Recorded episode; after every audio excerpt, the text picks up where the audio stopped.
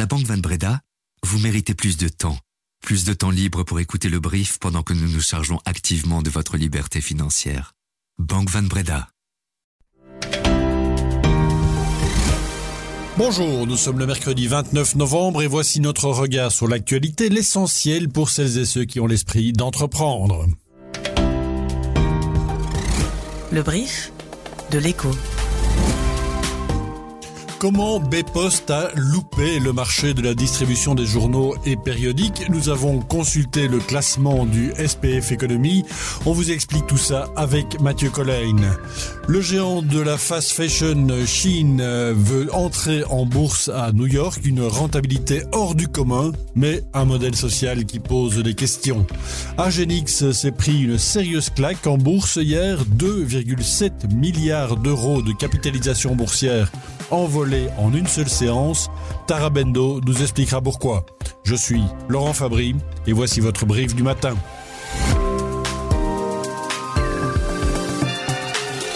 Le brief, cette info dès 7 heures. Comment Bypost a-t-elle pu louper la concession de distribution des journaux entre 2024 et 2028 Sur la base des offres remises, l'opérateur postal n'a en effet décroché aucun des deux marchés en jeu. Il a été devancé par PPP pour la distribution des journaux et par Proximi pour les magazines.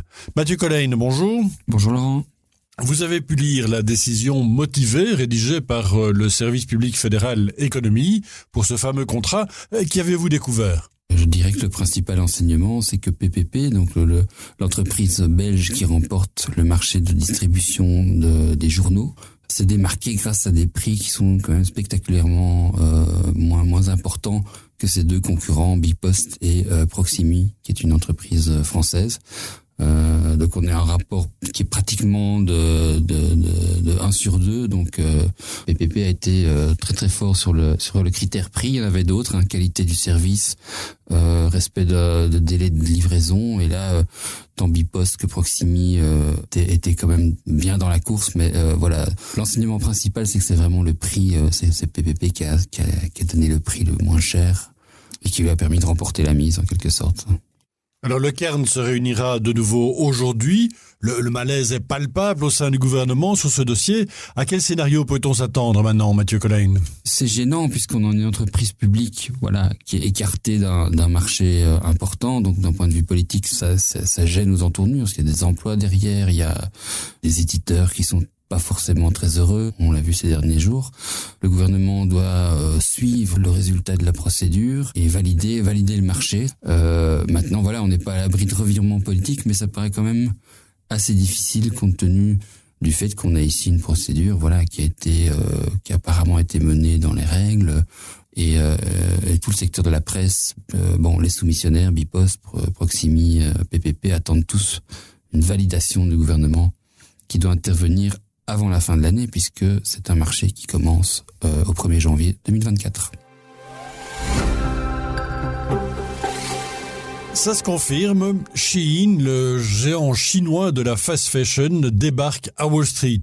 Bon, ça faisait un peu plus d'un an que Shein euh, envisageait une introduction en bourse, mais là, le projet se concrétise avec le dépôt d'une demande en bonne et due forme auprès des autorités américaines. L'opération est annoncée dans le courant de l'année prochaine. Olivier Samoa, vous êtes le responsable du service Entreprendre de l'écho. Si la rentabilité de Shein fait tourner les têtes, son modèle, par contre, pose question, de nombreuses questions. C'est l'objet de votre édito. Oui, Laurent. Alors, si l'annonce de l'IPO de Chine suscite tant l'intérêt des investisseurs, eh bien, c'est parce que c'est une entreprise très rentable. Mais ça a été rendu possible par un business model pour le moins problématique.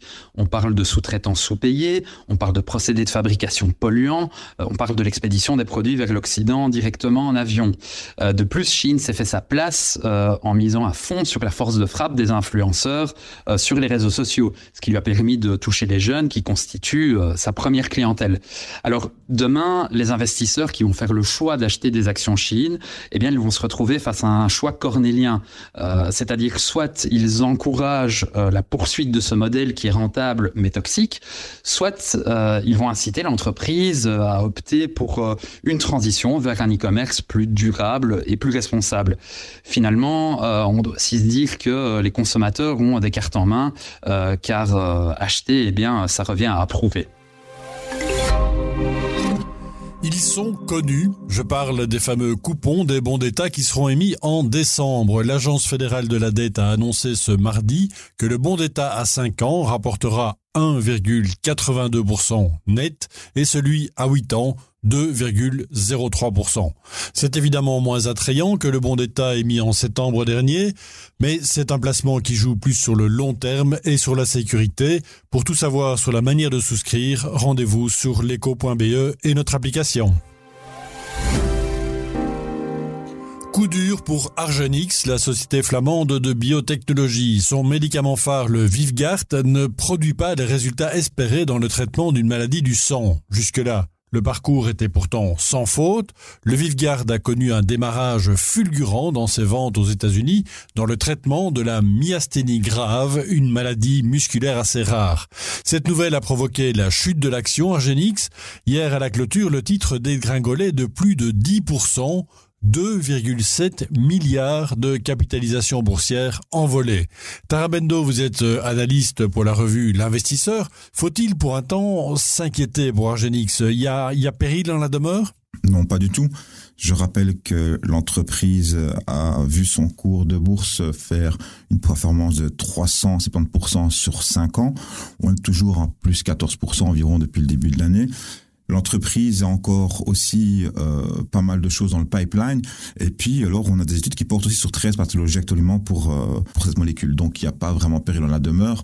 Ça reste la première biotech européenne. L'impact aujourd'hui est énorme.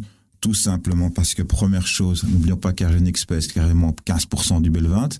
C'est la première valeur devant KBC et AB InBev. Et les gens sont habitués à ce que le premier élève, le bon élève, ait toujours des bons résultats.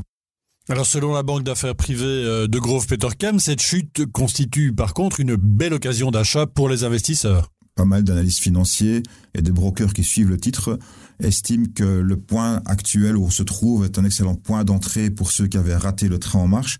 Chez nous, à l'investisseur, on est plutôt à la conservation, tout simplement parce que ça pourrait encore peser un petit peu sur le cours. D'ailleurs, on avait déjà commencé à réduire un petit peu au mois de septembre nos positions dessus voire euh, prise de bénéfice. Donc toujours attention, si la valeur est toujours saine, c'est une bonne valeur, mais il faudra attendre un petit peu avant de revenir dessus.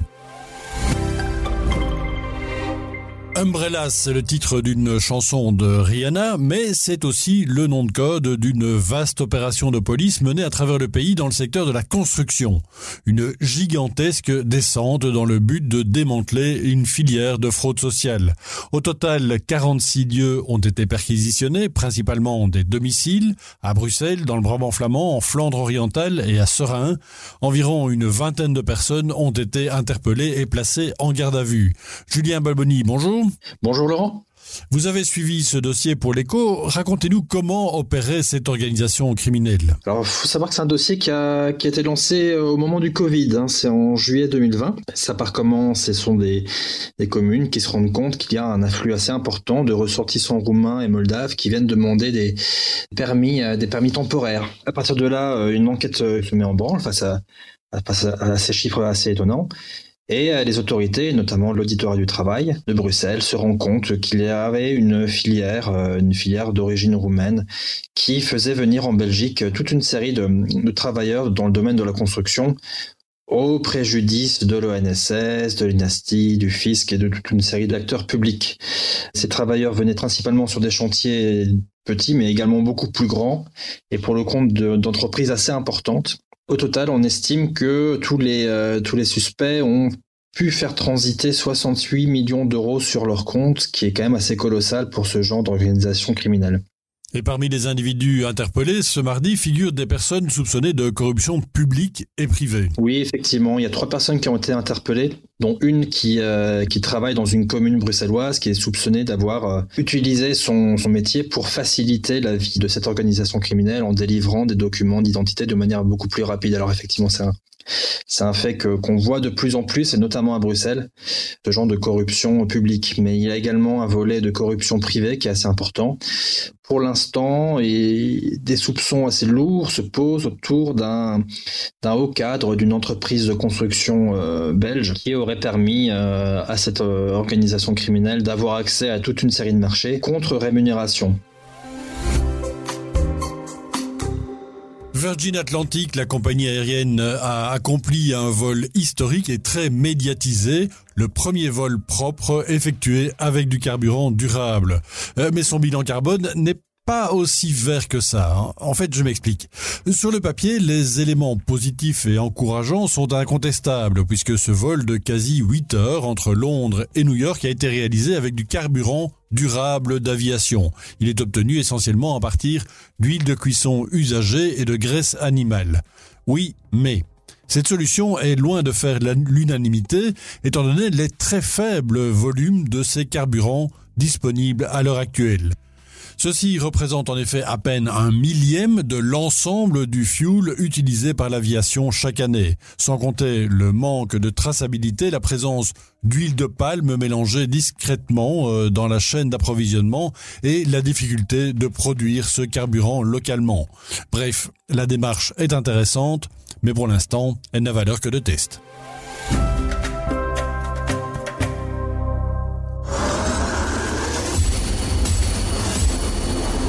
Eh les amis, c'est Roaring Kitty. Je vais choisir une action et vous expliquer pourquoi elle est intéressante. Cette action, c'est... GameStop. J'adore ce mec. Les petits porteurs misent sur GameStop. Ils ont l'air de croire que c'est un bon investissement. On dirait qu'il y a un type qui les oriente vers cet achat. Oh, c'est qui ce con? Roaring Kitty, vous vous souvenez peut-être de ce nom, c'est un citoyen lambda, père de famille honnête, il passe le plus clair de son temps dans sa cave, pas pour jouer au train électrique, mais pour abreuver la blogosphère de ses avis éclairés concernant la bourse. Un jour, il jette son dévolu sur GameStop, une enseigne moribonde de magasins de jeux vidéo et de matériel informatique qui vient de fermer 800 points de vente en deux ans mais c'est à partir de ce coup qu'il va faire plier les plus grands hedge funds de Wall Street. Le film Dump Money s'inspire donc de cette histoire vraie qui a ébranlé Wall Street, l'affaire GameStop début 2021. Tout le plaisir du film vient du jeu brillant de quelques acteurs qui donnent un visage humain à ces millions de boursicoteurs amateurs tout à fait ordinaire, mais qui était prêt à en découdre avec Wall Street. C'est drôle et jouissif. Sorti dans les salles à partir d'aujourd'hui.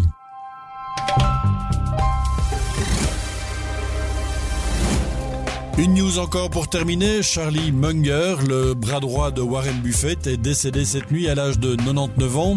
Il laisse derrière lui un héritage de succès en affaires, d'engagement philanthropique aussi, et puis une réputation de sage conseiller dans le monde de l'investissement. Merci à Sunshim Courrier d'avoir préparé cette édition. On se retrouve demain.